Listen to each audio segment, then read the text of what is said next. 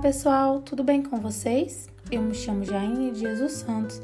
Este é o segundo episódio do nosso podcast abordando o Tribunal do Júri. No episódio de hoje, eu falarei sobre os princípios que o regem. Vamos lá?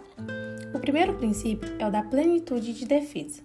Este princípio dispõe que a defesa deverá ser assegurada com maior eficiência, com maior número de meios e recursos, incluindo o pleno exercício da defesa técnica, ou seja, argumentos extrajurídicos são permitidos.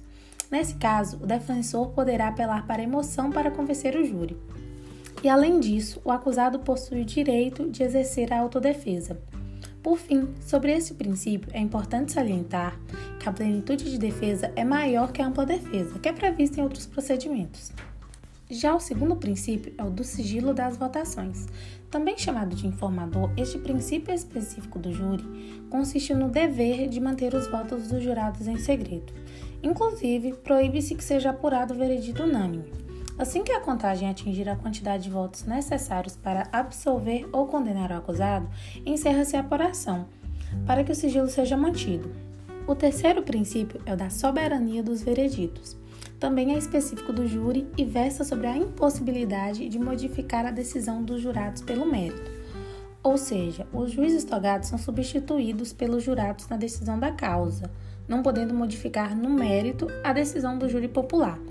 Assim, a decisão do júri popular poderá ser modificada quando for prejudicial ao réu, mas por meio de revisão criminal ou apelação contra a decisão do júri, já que não é correto que uma decisão permaneça absolutamente injusta somente em respeito ao princípio da soberania dos vereditos.